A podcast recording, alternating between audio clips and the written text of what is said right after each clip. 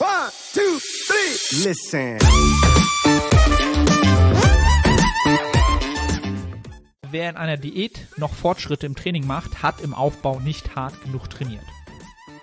Das ist die Hypothese, die gern mal so rausgehauen wird. Ja, also wenn du in, in einer Diät noch äh, Fortschritte machst, Bestleistung aufstellst, dann hast du im Aufbau nicht hart genug trainiert. Und ähm, das ist natürlich sehr, eine sehr, sehr undifferenzierte Sichtweise, weil jetzt kann man überlegen, okay, wann kann es vielleicht trotzdem Sinn machen und warum ist es wichtig, eine Mentalität an den Tag zu legen, in der man diese, diese Hypothese ähm, widerlegen möchte.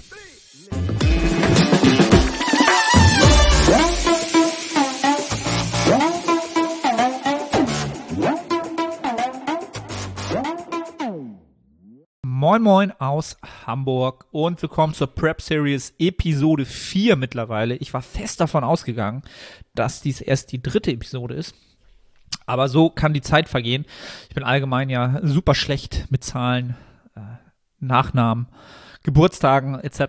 Äh, also jeder, der jetzt zuhört und äh, bei dem ich vielleicht schon mal irgendwie den Nachnamen nicht auf dem Zettel hatte oder einen Geburtstag vergessen habe, entschuldige mich, entschuldige ich mich hier schon mal quasi schon prophylaktisch, ja, völlig random zum Start, fiel mir halt gerade ein. Ähm, ja, was soll ich sagen? Dieser Tage sind drei, vier Wochen, nichts. Ja, unter äh, den entsprechenden Bedingungen aktuell vergehen die Tage und die Wochen aus meiner Sicht noch schneller, als sie es sowieso schon tun. Ja, ist ja sowieso so ein Phänomen, dass grundsätzlich, je älter wir werden, wir natürlich äh, die Zeitwahrnehmung halt äh, sich immer weiter, ja, aus meiner Sicht in der Wahrnehmung verschlechtert. Ja, also je älter wir werden, desto schneller geht ein Jahr halt rum. Ist ja auch sinnig, ja, weil es einfach in der Relation der Wahrnehmung, was wir schon an Zeit in unserem Leben wahrgenommen haben, natürlich auch immer kleiner wird. Ja, wenn ich jetzt bald 39 werde, crazy, im Juni, dann habe ich halt 38 Jahre, die ich schon in Relation dazu setze. Und dann ist ein Jahr natürlich kleiner als jemand, der jetzt 20 ist, der nur 19 Jahre in Relation setzt. Das ist auch immer völlig random. Okay, random Podcast äh, Start. Hier heute am Start. Ähm, aber keine Angst, ich komme gleich zu den Rap-Themen, zu den relevanten Themen. So, ich habe mir ein paar Sachen aufgeschrieben, äh, damit ich nichts vergesse, weil ich habe schon ein bisschen Angst, dass so das Prep-Brain äh, so ein bisschen schon äh, da ist. Merkt man, oder habe ich heute Morgen so ein bisschen gemerkt, es ist jetzt die dritte Woche Diät. Ja, die dritte Woche Diät. Und ähm, aus meiner Sicht kann man immer ganz gut den Grad der, ja, wie sehr einen die Prep in gewisser Weise mitnimmt, immer daran abmessen, wie ausgeglichen man noch ist. Ausgeglichen in dem Sinne, dass ein etwas vielleicht stresst, ja, akut stresst in einem kurzen Moment und wie man darauf reagiert, gibt mir immer ein sehr, sehr gutes Bild darüber, wo ich stehe aktuell. Ja, von meinem Stressaufkommen. Ja, nicht nur von der Prep gesehen, aber grundsätzlich vom Stressaufkommen. Und die Prep und die Diät, das Kaloriendefizit ist da natürlich ein großer Faktor, ähm, der Stress ausmacht. Und ich habe es gerade eben gehabt, ja, dass meine, ja, dass ich da doch schon ho hohes Grad anscheinend, einen hohen Grad anscheinend erreicht habe. Muss jetzt nicht nur mit der Prep zusammenhängen, sondern ich habe auch geschäftlich ähm, ja, Pro Pro Projekte am Laufen, habe ich glaube letztes Mal auch schon erwähnt, die mich durchaus ja, fordern, ähm, wo natürlich auch immer Ungewissheit drin steckt, äh, wenn man unternehmerisch was tut, gerade dieser Tage ist das etwas, was einen latent unterbewusst stresst. Das kostet Kapazität, ähm, aber das mache ich trotzdem natürlich gerne. Das ist halt immer unternehmerisches Risiko, wenn man etwas macht. Ist am Ende des Tages für Wachstum auch nötig, ja. Ohne jetzt hier diese, äh, ohne die, äh, ja, keine Ahnung, KLS-Sprüche rauszuhauen halt, ne? Aber ihr wisst, was ich meine. Äh, was ich damit sagen wollte, ich habe eben das Problem gehabt, dass ich geschäftlich eine Überweisung machen musst, heute, jetzt, ist wichtig. Ja, ist mir einfach wichtig für ähm, die Wahrnehmung meines äh, Unternehmens, ja, meines Eins, also sozusagen meiner, meiner Solo-Selbstständigkeit als Freiberufler, Personal Training. Ähm, habe ja noch die, die GmbH, das ist noch was anderes, aber darum soll es gar nicht gehen. Da will ich heute eine, musste ich heute eine Überweisung machen Und ähm, meine Bank hat irgendwie ihr TAN-Verfahren geändert, ja, und man sollte nun heute unumgänglich dieses TAN-Verfahren nun anpassen. Okay, komme ich nicht drum rum. Guck, mach, tu, passt das an? Funktioniert alles nicht. Ja, ihr kennt selber, man hat irgendwie ein technisches Problem ähm, und dieses TAN-Verfahren funktioniert nicht und diese Überweisung funktioniert nicht. Ja, und ich kann es nicht selber lösen und ähm, habe halt so mein, meine Zeitstruktur heute, ne? wann mache ich was, ähm, ist halt seit, seit ich ein Kind habe noch wichtiger, diese Zeitfenster auch ungefähr einzuhalten oder ziemlich genau einzuhalten, weil ich mir, weil es mir halt sehr, sehr wichtig ist, Zeit mit der Familie zu verbringen, ähm, genügend Zeit fürs Training zu haben, genügend Zeit fürs Coaching zu haben, genügend Zeit für diesen Podcast zu haben, ja, ohne dass ich unnötig Stress aufbaue. Ja, und jetzt konnte ich dieses Problem nicht selber lösen, musste bei der Bank anrufen, ähm, die konnten mir halt auch nicht sofort helfen.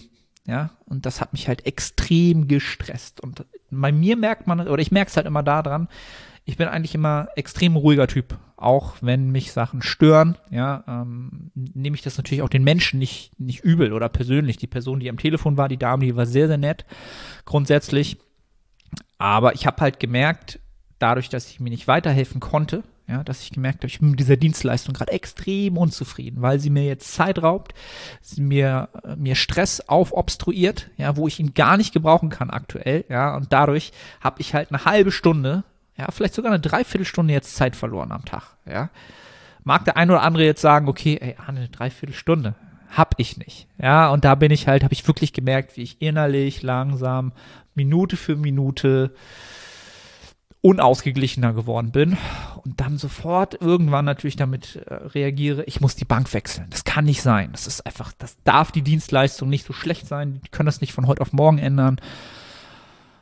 Und also ihr wisst, was ich meine, sofort dieses jetzt, das kann nicht sein. Ich muss da jetzt reagieren und das ist unfair mir gegenüber. Ja, ich sag mal, im Aufbau hätte ich jetzt gesagt, okay, der Dame gesagt, bitte klären Sie das für mich ich bin Kunde bei Ihnen und dann melden Sie sich bitte wieder. Macht diese Bank eigentlich auch. Die macht das eigentlich sehr, sehr gut vom Kundenservice. Die ist nicht günstig, die Bank, aber die macht das halt sehr, sehr gut. Wenn ich was habe, dann ne, eigentlich bin ich da soweit zufrieden. Außer sowas passiert, dann bin ich, was Dienstleistungen angeht, die nicht funktionieren, bin ich oh, allergisch gegen halt, ne? weil ich selbst Dienstleister bin und es mir absolut erste Priorität ist, eine perfekte Dienstleistung zu bieten, die, ähm, wie soll ich das sagen?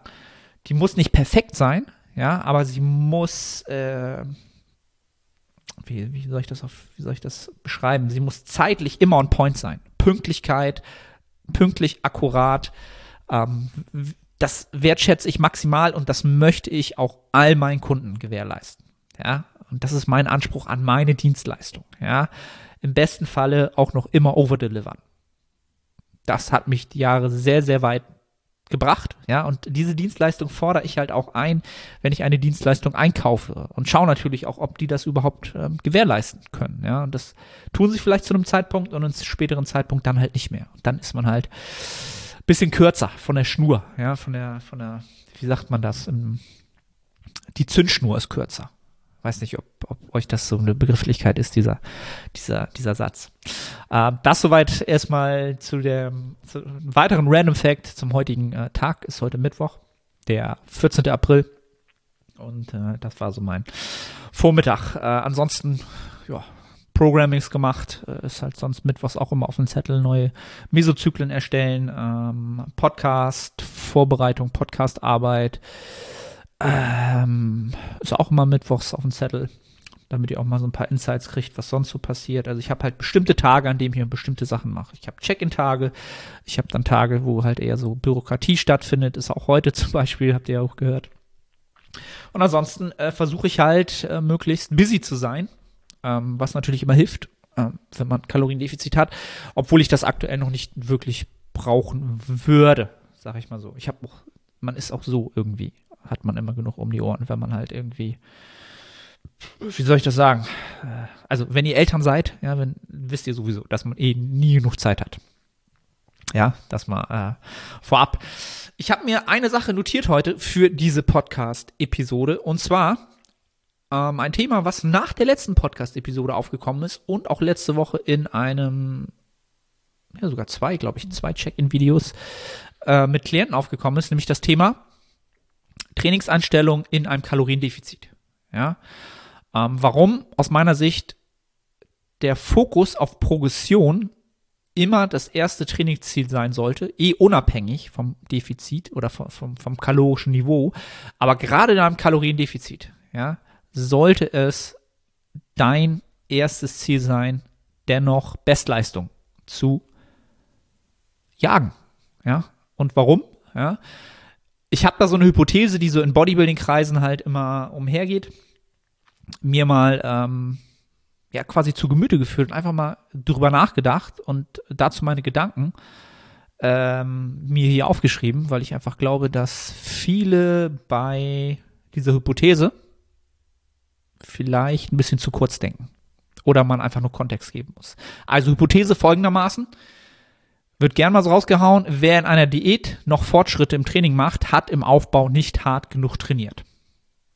Das ist die Hypothese, die gern mal so rausgehauen wird. Ja, also wenn du in, in einer Diät noch äh, Fortschritte machst, Bestleistung aufstellst, dann hast du im Aufbau nicht hart genug trainiert. Und ähm, das ist natürlich sehr, eine sehr, sehr undifferenzierte Sichtweise, weil jetzt kann man überlegen, okay, wann kann es vielleicht trotzdem Sinn machen und warum ist es wichtig, eine Mentalität an den Tag zu legen, in der man diese, diese Hypothese ähm, widerlegen möchte. Ja, ich, das sollte das Ziel sein, diese Hypothese zu widerlegen. Und warum das nicht nur ähm, jetzt so ein, so ein Mentalitätsding ist, sondern warum das aus meiner Sicht auch faktisch plausibel sein sollte, möchte ich euch jetzt näher bringen. Also, zum einen sollte man sich vor Augen rufen, bleiben wir mal bei den plausiblen Fakten. Ja, sobald man in einen, in einen, in eine Diät startet, ja, und man vorher strukturiertes Training ausführt. Das heißt, äh, man hat einen bestimmten Zeitraum, ein Mesozyklus, verschiedene Mesozyklen, Makrozyklus, je nachdem, wie man das definiert. Und man hat dazwischen aktive Pausen in Form eines Deloads, eine, eine Active Recovery Woche, was auch immer man nun nutzt, um Ermüdung abzubauen. Ja, das ist das Thema Ermüdung abbauen. Ja dann baust du natürlich die Ermüdung ab, die du gerade im letzten Aufbaumesozyklus, ja, wahrscheinlich am höchsten getrieben hast. Grundsätzlich nach der letzten Trainingswoche und angesammelt über mehrere Mesozyklen ist halt immer mehr Restermüdung zurückgeblieben. Ja, physiologisch als auch psychologisch, ja. Und wenn du diese jetzt natürlich abbaust, in Form eines Deloads oder vielleicht noch eine Maintenance-Phase oder was auch immer du nur nutzt, um diese Ermüdung abzubauen, dann sollte natürlich nach dieser Aufbauphase dein Fitnessniveau, das, was du abrufen kannst an Leistung, maximal hoch sein. Ja, klar, sonst hast du nicht hart genug trainiert. Da würde ich zum Beispiel recht geben, wenn du ähm, am Ende nicht dein maximales Fitnesslevel erreichst, dann hast du vielleicht nicht hart genug trainiert, ja. Aber warum das nichts damit zu tun hat, danach auch noch Bestleistung aufzustellen, ist folgendes. Du hast ja die Ermüdung abgebaut, diese maskiert jetzt diese Fitness nicht mehr, die du dir erarbeitet hast. Und gerade jetzt zum Start einer, einer Diät, ja, sollten Fortschritte aus meiner Sicht sogar plausibel sein, weil diese Ermüdung weg ist und du diese Fitness abrufen möchtest und auch gucken willst, wo du stehst, ja, und äh, Negativadaption, Diätadaption, ja, ähm, die sind natürlich am Anfang einer Diät noch gar nicht so stark aufgebaut, dass sie dich da bremsen würden. Ja, dass man zum einen Gedankengang nicht dazu habe. Dann ähm, muss man sich nochmal überlegen, okay, die Nahrungsaufnahme ist natürlich auch dezimiert, geringer. Das heißt, das macht Kapazitäten auch frei. Es raubt Kapazitäten, Defizit ein Defizit raubt dir natürlich Kapazitäten, ja, aber es macht auch Kapazitäten frei. Warum? Weil wir natürlich weniger Verdauungsprozesse haben. Es herrscht dadurch vielleicht auch weniger Lethargie. Ja, wir haben erstmal auch, äh, müssen halt auch weniger Zeit aufwenden zu essen, wir müssen weniger verdauen. Ähm, und das kann natürlich auch die Kapazitäten entsprechend wieder, kann wieder Kapazitäten freigeben, ja, die wir wiederum ins Training fließen lassen können. Ja. Auch, auch ein Faktor, den viele halt vielleicht ähm, unterschätzen. Also wer lange schon mal im Aufbau war und so Peak, im Peak-Aufbau war, der weiß, dass Essen halt irgendwann wirklich ein, ähm, ja nicht nur körperlich, sondern auch mental wirklich fordert. Ja, und diese Kapazitäten werden dann freigemacht. Ja, wenn man dann ein bisschen weniger essen kann, ist das eine Befreiung. Ja, ähm, und das kann auch äh, dem Training zugutekommen. Ja, dadurch wirst du natürlich auch durch das äh, Defizit wirst du natürlich auch sofort leichter. Ja, und mit der Zeit immer leichter und fühlst dich auch kardiovaskulär leistungsfähiger. Ja, einfach dadurch, dass du weniger Körpermasse, Biomasse durch Zeit und Raum bewegen musst. Das wird halt leichter. Das heißt, dein Körpergewicht wird geringer. Du kannst unter Umständen, ähm, ja, wie soll ich das sagen, dein, dein kardiovaskuläres System muss nicht mehr so viel ähm, ja, leisten pro Bewegung des Gesamtkörpers. Körpers, sagen wir es mal so, ja. Und das äh, wird dich unter anderem dazu befähigen, hier und da natürlich vielleicht eine Wiederholung mehr zu machen, weil das kardiovaskuläre System hier weniger ein limitierender Faktor ist. Ja. Auch da wieder, jeder, der schon mal Peak-Aufbau war und äh, keine Ahnung, alles über zehn Wiederholungen ist Cardio. Ja, weil wir da einfach natürlich da lange Zeit unspezifisch diese Fähigkeit oder wenig spezifisch diese Fähigkeit ausprägen wollten, weil unser Ziel natürlich war, einen größtmöglichen mechanischen Reiz zu setzen, eine große Menge an effektivem Volumen reinzubekommen. Uns ging es wenig um kardiovaskuläre Effektivität. Ja, könnte nochmal ein anderes Thema sein, aber auch das sollte man in Betracht ziehen. Ja. Ähm, dann sollte man natürlich sich überlegen, okay, wir wollen ja eh grundsätzlich möglichst viel Anabolismus erzeugen, ja, um einen möglichst großen, langfristigen Überhang gegenüber katabolen Prozessen zu gewährleisten. Ja, das heißt, Trainingsreiz sollte möglichst hoch sein und wenn möglich sogar äh, am Anfang sogar noch höher sein. Bestleistungen ähm, sollten noch möglich sein. Das heißt, wir können dann mehr Anabolismus erzeugen haben einen größeren Überhang, was am Ende des Tages sehr, sehr wichtig ist, um äh, ja, das schwer erarbeitete Muskel oder die schwer erarbeitete Hypertrophie zu erhalten, die Nettohypertrophie zu erhalten, die wir nun erarbeitet haben. Ja. Dann kann man sich natürlich auch vor Augen rufen, okay, ey, das produktive Volumen, was wir jetzt anhäufen können, ja, also das adaptive Volumen, das Fenster dessen, das heißt, was wir am untersten Ende brauchen und am obersten Ende brauchen. Ja, dieses Fenster wird in Relation zum Aufbau je nach Stärke des Kaloriendefizits immer kleiner. Ja, das heißt, die Möglichkeit, ja, die Menge an zu verrichtender Arbeit, die sinnig ist, wird immer kleiner, was dazu führt, dass wir halt dauerhaft ähm, lernen müssen, die Fähigkeit zu maximieren, diese Arbeit maximal zu nutzen, ja, mit einem hohen Reiz zu versehen, ja, damit wir halt mit dieser weniger Arbeit, ja, die wir, die uns nun möglicherweise zur Verfügung steht durch die Regenerationskapazitäten, ähm, noch möglichst viel qualitativen Reiz setzen, ja. Und dieses Fenster ist halt kleiner, das heißt, wir werden auch weniger Trainingsvolumen grundsätzlich über einen Mesozyklus verrichten können. Auch da wieder, wenn ich natürlich weniger Trainingsvolumen verrichten kann oder es auch sinnig ist, dann versuchen wir diese Fähigkeit, ja, pro Wiederholung, pro Satz, die möglichst größte Qualität, ja, in diese Wiederholung zu bringen, um den Reiz dorthin zu bringen, qualitativ auf den Muskel, den wir halt in dem Moment überladen wollen. Ja, und das mit dem größtmöglichen Akzent. Ähm, und diese Fähigkeit, ja, auszuprägen, ja, die wird halt mit der Dauer des, der Diätlänge aus meiner Sicht auch immer wichtiger, diese Fähigkeit weiter zu maximieren und zu perfektionieren. Ja, weil wir können halt irgendwann nicht mehr fehlende äh, Genauigkeit, ja, oder Präzision in dieser Hinsicht durch mehr Arbeit kompensieren, weil uns die Regenerationsmöglichkeiten ausgehen. Ja, also je fähiger ich bin, Präzision hier an den Tag zu legen, desto weniger Trainingsvolumen brauche ich für die gleiche Menge an Reiz und kann halt ja, besser regenerieren und noch vielleicht Adaption mitnehmen. Ja. Auch noch ein weiteres Thema. Adaptionen aus dem Aufbaumesozyklus, die passieren ja nicht unbedingt immer sofort. Es ist nicht so, dass ihr jetzt äh, trainiert und in der Deload-Woche alle Anpassungen vonstatten gehen. Das passiert Wochen später, vielleicht sogar Monate später. Ja, und deswegen auch hier Gedankengang, Bestleistungen sind durchaus unter Umständen möglich, wenn ich mich um ja, diesen Faktor vorher kümmere und mein Regenerationsmanagement on point ist und passend meine Kapazitäten nutze, ähm, ist das durchaus möglich. Ja. Und genau mit diesen Gedanken ähm, sollte man aus meiner Sicht nicht nur faktisch, sondern natürlich auch von der Mentalität ein Kaloriendefizit angehen. Ja, egal ob das jetzt ein Minicut ist, ob das jetzt eine längere Diät ist oder sogar wie in meinem Fall eine Wettkampfvorbereitung ist.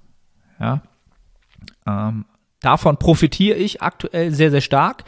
Habe auch in den letzten zwei Minicuts sehr, sehr stark davon profitiert. Habe im letzten Minicut tatsächlich eine sehr, sehr starke ähm, Progression noch hinlegen können, weil der Mesozyklus, die Mesozyklen davor einfach auch sehr, sehr produktiv waren und man natürlich auch immer besser darin wird, zu schauen, wie viel Arbeit brauche ich, um diese Präzision zu verbessern. Ja, und dann ist es nicht falsch, in einer Diät Fortschritte zu jagen. Ja, und es hat auch nichts damit zu tun, dass du nicht hart genug trainiert hast. Ja, da muss man sich auch wieder vor Augen rufen, je länger eine Aufbauphase dauert, desto größer werden die mentalen Adaptionswiderstände, noch Bestleistung aufzustellen. Also nicht, also du, du willst es natürlich, aber die Möglichkeit, sich mental dauerhaft zu konzentrieren, zu fokussieren und ich sag mal auch ähm, entsprechend Schmerz zu tolerieren, ähm, ja, diesen Fokus und Konzentration aufrechtzuerhalten, wird halt immer weiter dezimiert. Das kostet immer mehr Kapazitäten, das auf einem hohen Level zu tun.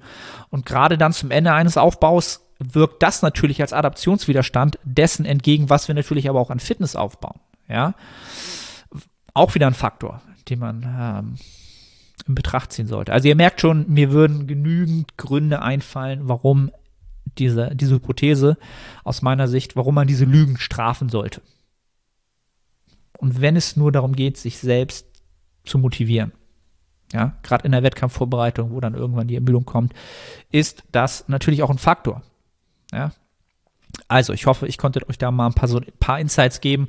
Wenn ihr in die nächste Diät geht und ähm, ja, keine Ahnung, ein relativ rabiates Kaloriendefizit vielleicht ansteht, weil es ein Minicut ist, ähm, macht euch diese Sachen bewusst, nehmt sie euch ganz bewusst vor Augen, nehmt euch das, ähm, ja, macht euch das bewusst und achtet darauf, mit welcher Mentalität ihr in die in dieses Kaloriendefizit reingeht. Ähm, kann ganz klar davon dafür entscheidend sein, was ihr leistet in diesem Kaloriendefizit, wie viel Anabolismus ihr wieder erzeugt und den Katabolenteufel äh, ja möglichst klein haltet, ja, um wieder so ein paar Phrasen zu dreschen hier. Alright, das war eigentlich so das Thema, was mir sehr, sehr wichtig war am heutigen Tage, das mit euch zu teilen. Ähm, ja, gibt sonst irgendwas zu sagen? Ähm, nö, ansonsten sind wir mit der Rate of Loss, also Gewichtsverlustrate, perfekt im Soll, ja, im Wochendurchschnitt aufs, aufs Gramm genau getroffen, was mich sehr, sehr äh, freut, ja, ich bin äh, von den Kalorien wirklich immer in der Range am oberen Ende geblieben, sowohl an den Trainingstagen als auch an, als auch an den Nicht-Trainingstagen. Ähm, also an ne, Trainingstagen 2200 Kalorien, an Nicht-Trainingstagen 2000 Kalorien. Wie gesagt, ist sehr, sehr low, aber ähm, ja, mein Körper arbeitet eigentlich aktuell, besteht meine Ernährung ganz zum großen Teil aus Haferflocken. Zart, ganz wichtig, von Köln sind die besten und Isolat. Das ist eigentlich sind so die zwei Haupt äh, Nahrungsquellen im Großteil, die ich nutze. Äh, Protein- und Kohlenhydratquellen und äh, damit komme ich sehr, sehr gut klar im Moment. Wird wahrscheinlich sich auch nicht groß ändern, bloß die Mengen vielleicht und ähm, ich hoffe dann auch, äh, wenn die Rate of Loss dann langsamer wird, ähm, vielleicht auch mit größeren Mengen oder verschiedenen Tagen. Aber dazu dann mehr, wenn es dann soweit ist. Ähm, also grundsätzlich bin ich voll auf Kurs. Die Form wird auch schon besser. Äh, Posing ist jetzt noch viel, viel zu tun. Ähm, da machen wir jetzt die ersten Anpassungen. Ähm, da gilt es jetzt rauszufinden, welche Posen mit welchen kleinen Tweaks und Anpassungen am besten aussehen. Für, für meine langen Gliedmaßen ist das halt nicht so einfach, das zu finden. Ähm, hab da schon viel, viel Input, ähm, auch auf Social Media bekommen. Ich habe es ja letztes Mal schon gesagt. Instagram ist da eigentlich eine super Plattform, um sich Feedback einzuholen, welche, ne, um einfach mal so Sichtweisen zu bekommen. Und da bin ich sehr, sehr dankbar über jedes Auge, das mir da Feedback gegeben hat. Ähm, ja, einfach jetzt erstmal so ein Grundfeeling zu kriegen, welche Posen sehen gut aus, worüber sollte man nachdenken. Ähm, ja, ne, da sind Steve und ich jetzt so in dem Punkt, wo wir gucken, okay, welche Posen sehen am besten aus, welche kommen am besten an, was ist natürlich vom Reglement äh, erlaubt, was wird abgestraft, ist halt auch immer so eine Frage. Es gibt halt bestimmte Sachen, die werden halt immer wieder gemacht, ja, wie zum Beispiel einen Fuß abspreizen, obwohl die Füße fest auf dem Boden stehen sollen in der Frontpose, was laut Reglement eigentlich nicht erlaubt ist, wird trotzdem gemacht, ja, und da muss man natürlich immer schauen, okay, in welchem Verband wird das abgestraft und wo wird es einfach toleriert. Ja, das sieht man natürlich dann, wenn die Top-Athleten sowas machen und trotzdem, keine Ahnung, ein erster, zweiter Platz dabei rumkommt ähm, wird es wahrscheinlich nicht groß abgestraft. Gut, die gewinnen natürlich auch, weil sie sonst grundsätzlich am besten sind. Ja. Aber das gilt es jetzt rauszufinden. Und äh, da habe ich halt, wie gesagt, von euch super viel Feedback bekommen, von erfahrenen Athleten aus der Bodybuilding-Klasse. Da bin ich hier super, super dankbar und ähm, ja, bin jetzt so langsam Hype. Dieser Hype, der jetzt fehlte, der ist jetzt so langsam da, weil man jetzt am Prozess arbeitet. Und ähm, da bin ich aktuell sehr, sehr happy. Und äh, ja, ich glaube, das ist für diese Woche schon alles. Let's, let's fetz, sagt man so schön. Ähm, heiter weiter und äh, Hakuna Matata. um am Ende hier noch ein paar rauszuhauen. In dem Sinne, Leute, ich bedanke mich äh, ja, für, für das Feedback. Ähm, auch letztes Mal wieder schönes Feedback reingekommen. Freut mich, dass ihr das zu schätzen wisst, hinter die Kulissen zu schauen, was da alles so hintersteckt. Äh, ist natürlich so eine Prep eigentlich dazu gedacht oder ist natürlich sehr, sehr sinnig oder macht es im meisten Falle Sinn, das bildlich festzuhalten. Ja, weil man natürlich auch die körperlichen Veränderungen mitbekommt. Da folgt mir einfach gerne auf Instagram, falls ihr das noch nicht tut. Würde ich mich freuen, da gibt's das zu sehen. Aber ansonsten gibt's hier halt nicht viel zu sehen, was Training angeht. Das könnte man natürlich äh, sonst super in einer YouTube-Doku machen, aber das Training ist immer das gleiche. Es ist immer das gleiche halt. Ne? Also ich frage mich sogar schon, ob ich das überhaupt noch bei Instagram teilen soll, weil das bleibt plain. Ziemlich gleich. Da gibt's wenig zu verändern, weil es Home Gym. So, hier kann ich halt nichts mehr machen. Wir haben rausgefunden, was funktioniert. Und damit wollen wir jetzt äh, ganz, ja, einen Großteil der Prep irgendwie äh, klarkommen. Das ist halt nicht so spannend. Von daher hier im Podcast-Format. So.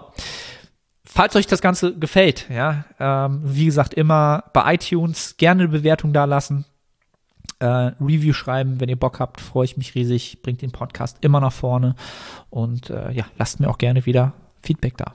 In dem Sinne, bis nächste Woche. Moin Moin, ich bin's Arne. Kurze Unterbrechung, um dich auf unseren Coaching-Service hinzuweisen. Wenn du schon des Längeren damit kämpfst, deinen Hypertrophie-Fortschritt konstant positiv auszurichten und du eine sehr persönliche und motivorientierte Zusammenarbeit mit einem Coach schätzen würdest, dann check den Link in der Beschreibung und melde dich.